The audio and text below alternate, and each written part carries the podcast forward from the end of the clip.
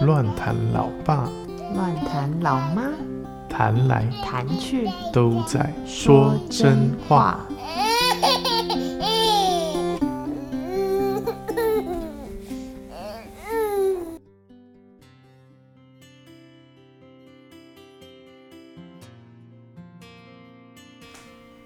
大家好，我是乱谈老爸。我是乱谈老妈。上次聊完怀孕预备的过程，今天要来聊聊珍珍。珍珍出生之后到底发生什么事呢？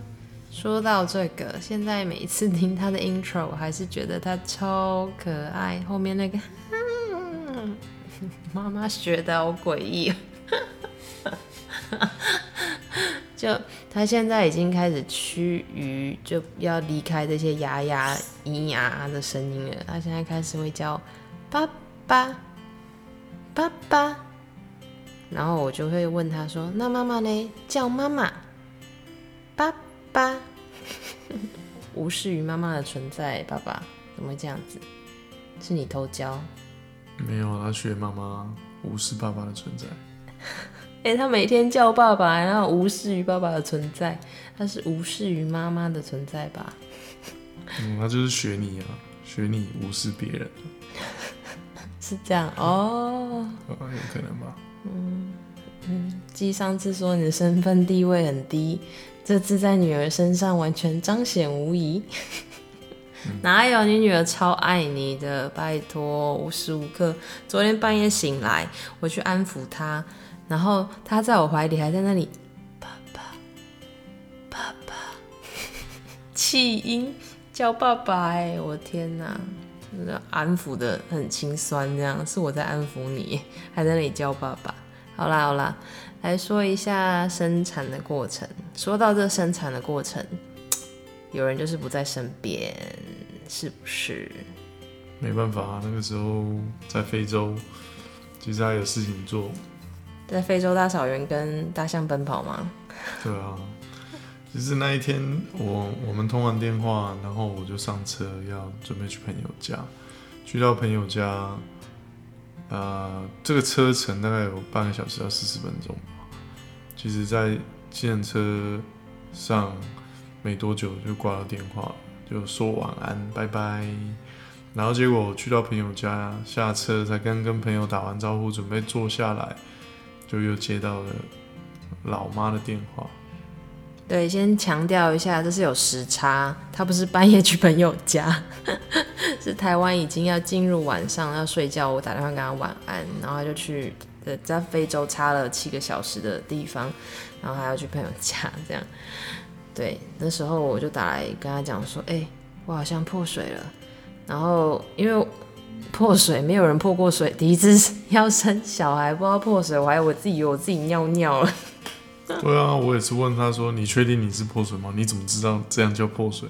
搞不好你失禁啊 失禁，失禁也太惨了吧！不是生完小孩才会失禁吗？还没生就先失禁。我后来因为快要接近产期，就是快要生产的时候，你去产检，护士都会给你就是产照的那个预备，所以我就打去打电话去医院。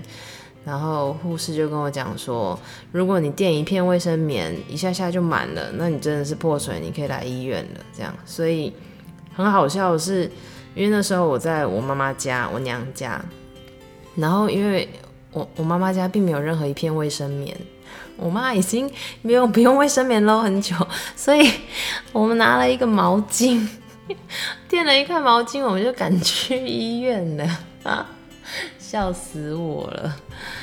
然后去医院之后，就护士就确认嘛，就是他会检查，大概做检查说，对啊，你真的破水。然后我要讲就是要生产的 SOP 真的是超有趣，他就开始，哎，这样包不会十八禁，他就开始帮你刮毛，就是附近，因为我他就帮我看一下，确认我胎位真的不正，因为我胎位不正，从二十几周，反正就是一直都胎位不正，到我要生，然后他就确认胎位不正，真的要剖腹产。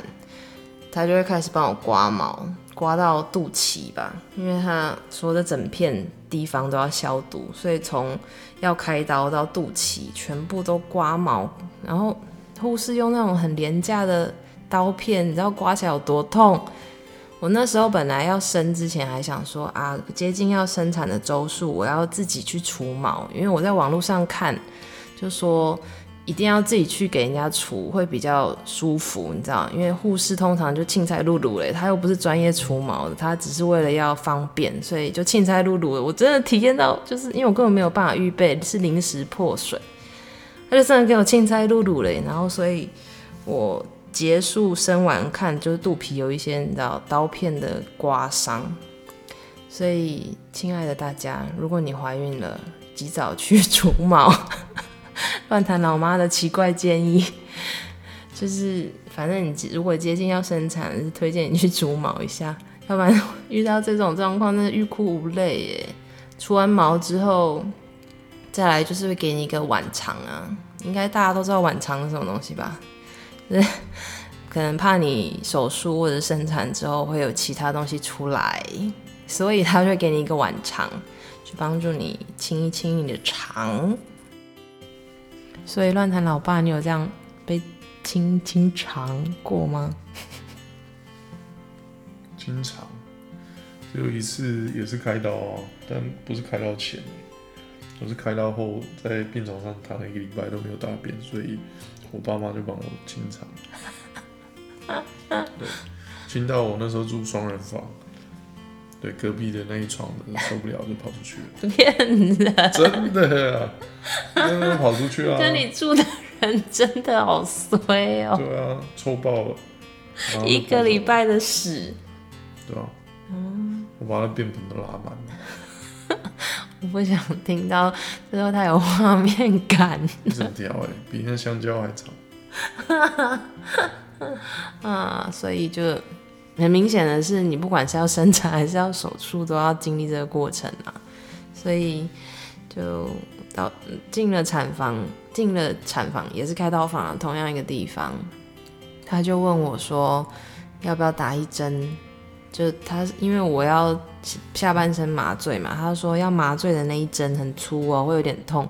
然后我都还没有反应过来，我一听到会痛，我就嗯，我才嗯一一声，我就我就拜拜了。就是 麻醉师已经给我一针，先前面有一个会睡觉的还是什么的，我搞不清楚，因为我不没有医疗的背景。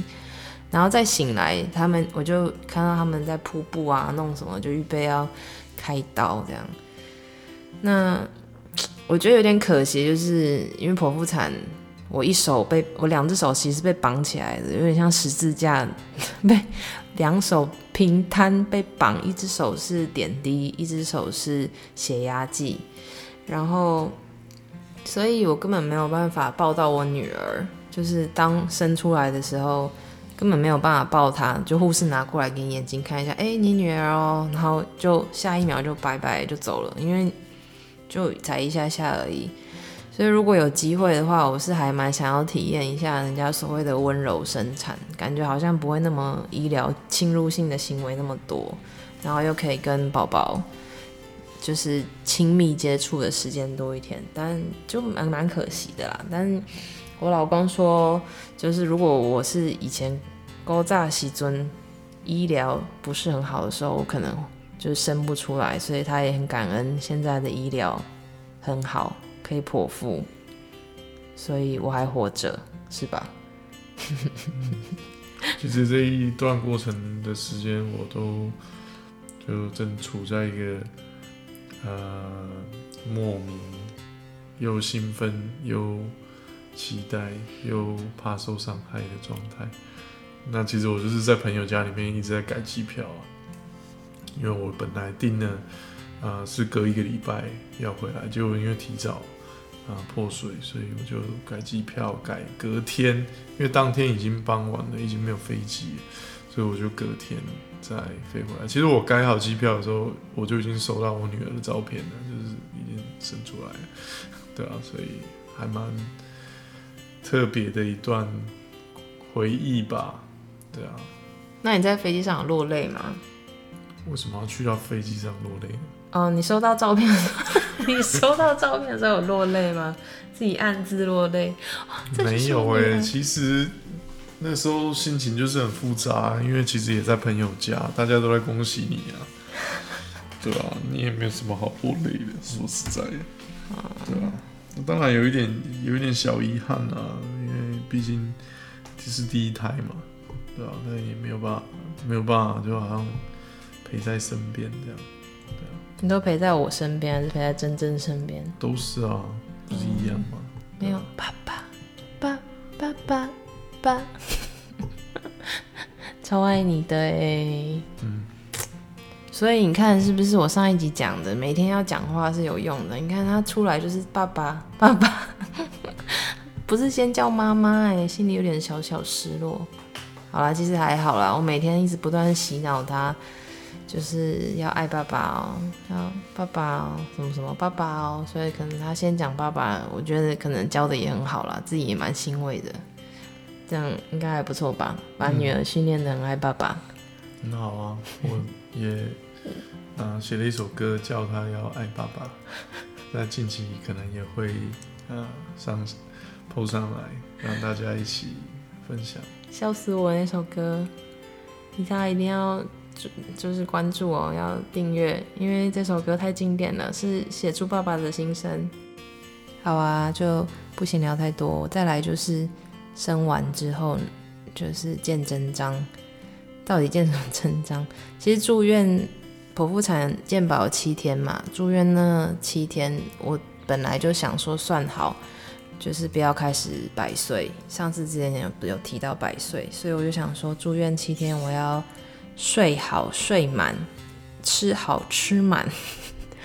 所以基本上就是我都有跟护士讲说半夜不要叫我，就是不要叫我，因为现在都会提倡亲喂嘛，除非你刻意就是跟护士讲你不要亲喂。然后，因为我就已经决定照着书，我就是要百分之百亲喂，亲喂到七个月半，所以我就前面也是，只是因为在医院的过程，我想要让自己很真的好好的休息，然后加上剖腹产，其实我我每次都听人家讲说剖腹产痛后面，就是就是自然产痛前面，剖腹产痛后面，但是我从来好像没有经历痛后面，可能现在医疗太先进了。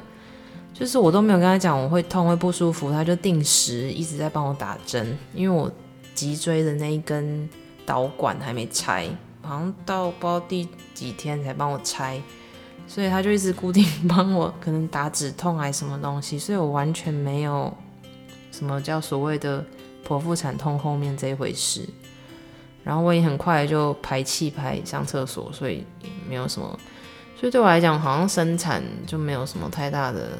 一些奇怪的过程，就这样自然而然就生了小孩，然后住好了七天，睡好，睡得好吗？嗯，应该还算不错啦。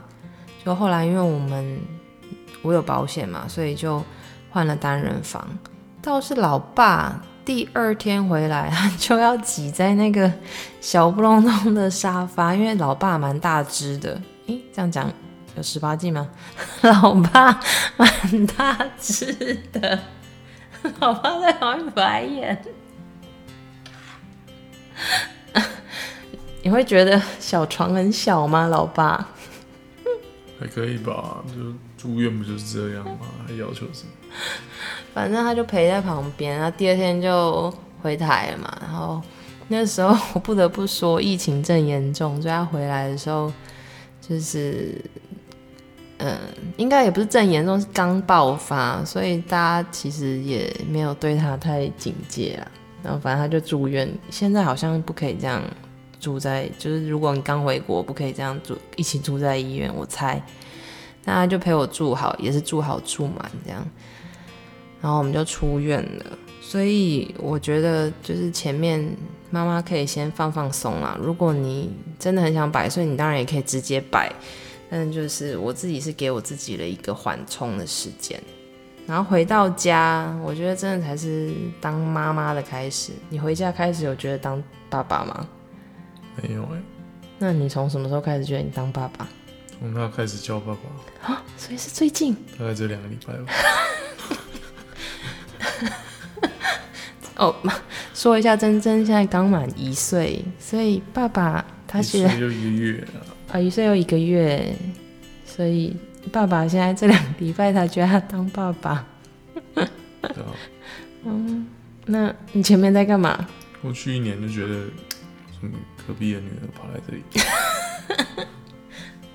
隔壁的女儿，你知道，大家所全世界的人啊，我还没有听过第就其他人，就是每一个人看到珍珍都会说：“哎、你也长得太像老爸了吧？”然后这个爸爸完全无感啊！你看隔壁的女儿，怎么会这样？当爸那那问问一下，当爸爸两周的心情是什么？嗯，还蛮新鲜的，很好。爸爸，嗯，爸爸爸爸爸爸，嗯，女儿真的太可爱了啦。好啦，回到就是回到家，这才真的当妈妈的开始。就是我刚开始没有照书，其实书上只有五喂午餐，不是中午的午，是五个餐。我有喂到第六个餐，就是半夜那一餐，就是妈妈所谓的那种还没睡过夜，就是对我还没有让他睡过夜。我一开始没有那么狠心，我们那时候还跟就是一些人讨讨教啊，问一问一些意见，知道大家都新手嘛，都总是会想要听听意见，但是最后我们还是决定回到书上。然后那时候我跟爸老爸有一个决定，就想说啊，要不然等到他五公斤的时候，我们再来开始摆，就是让他睡过夜这样。但是后来发现体重增加好像也不是咻平这样，所以他他我们喂到半夜喂到一一个月左右，我们就决定要断半夜那一餐。半夜那一餐就是两点，我们那时候四个小时喂一次嘛，所以半夜两点，两点完再来是清晨六点，所以我们决定要借半夜两点那一餐的时候，其实妈妈是蛮挣扎的啦，就是小孩哭总是会挣扎一下，你有感感受到他哭吗？啊？还是那时候你睡死了？你那时候跟我有点忘记耶，怎么会这样？才一岁小孩一个月的事情就忘记了。忘记了啊，因为因为整个过程都很类似啊，你不会记得到底是什么时间点。因为我其实回嗯回来有一段时间都还在调时差，这一次时差调很久，对啊。那因为同时又对胃食道对逆流并发，所以就整个人身体状态很不好啊，我又睡不好，对啊。难怪你觉得你没有当爸爸、啊、所以我有很长一段时间是没有睡在房间啊，睡在外面客厅。哦。对他那时候也担心疫情，所以他完全不敢碰小孩。我必须说，他是在那时候非常挣扎，他是有哭，可以讲吗？他哭着跟我讲说：“我还不能碰我女儿，我担心我生病了，等等等等点点之类的。”就他有一些他的挣扎了，因为那时候疫情刚爆发嘛，就整个好像散播到欧洲。刚开始的时候，初期的时候，所以他自己就有点担心，经历了一场飞机的旅程会染病还是什么的，所以他回来都不敢碰女儿，他戴口罩戴好戴满，所以就蛮辛苦的啦，可以体体认到他另外一种心理的挣扎。然后我觉得还蛮感谢神的啊，整整借半夜那一餐大概一个礼拜左右，我就不用为半夜两点那一餐。他其实中间我们是有点用拖延战术，就是如果他三点哭，然后我就醒来喂，然后三点半好喂，然后到四点的时候我就心想，四点离下一餐六点有点近，嗯，好忍一下，就这样忍了几天，他就四点哭，然后就睡睡睡回去了。五点哭，然后就睡回去。当然会中间也会醒来一下，又哭哭睡睡，哭哭睡睡这样。但是他到了六点醒来，我就很自然就去喂他，他自己就会知道哦，原来他的生理时钟作息应该长这样，就会自然而然，他就会照着你要的作息去，就是就就百岁其实就是给他一个固定的作息啦。所以就差不多。其实睡觉有一些细节，你们都可以，如果有兴趣可以看书，不管是趴睡啊、铺床啊这些东西，很细节的东西，里面都要看书。因为如果你真的要照着百岁，缺一不可，因为它每一个环节紧紧相扣，少一个都可能就是我自己觉得是，比如说趴睡啊或什么这些是有点危险，如果你没有照着书上的步骤，所以我就觉得很好啊，固定作息，然后他现在也很有安全感，主要就是吃跟睡，让他有在合适固定的时间，这样小孩就会有安全感。然后重点是这一切就你越早训练，他越早知道。让孩子知道父母很有原则，然后他必须要 follow 父母这些原则。那 follow 原则这件事情，其实也是因为安全感，就是让孩子知道他是有规则可可循，不要让他自己做决定，因为孩子没有办法做一个对自己最好的决定，特别他才几个月，可能才刚出生，所以他的决定是可能只是情绪上，或者是只是突然。的一个感受上，那并不是对孩子是最好的，所以啊，整个过程都是为了要训练他安全感。好啦，就差不多，其实只是想分享一下，就是新生那时候见真章、见真真到底发生了什么事情，想要简单的分享一下。那才当爸爸两个礼拜的，你觉得还好吗？就是。到目前为止，这样训练下来，你觉得都还 OK 吗？还可以啊，他学会了叫爸爸。嗯，很好。嗯，我我其实很期待他什么时候再叫妈妈啦。但是目前我们已经试了，我自己试了大概一个礼拜。就是你很认真用眼睛看着他，他也用认真的眼用眼睛对着你看的时候，然后他永远会回答我：“爸爸。”爸爸，爸，爸爸，所以，嗯，好了，下次再告诉大家什么时候他叫妈妈喽。今天分享完毕。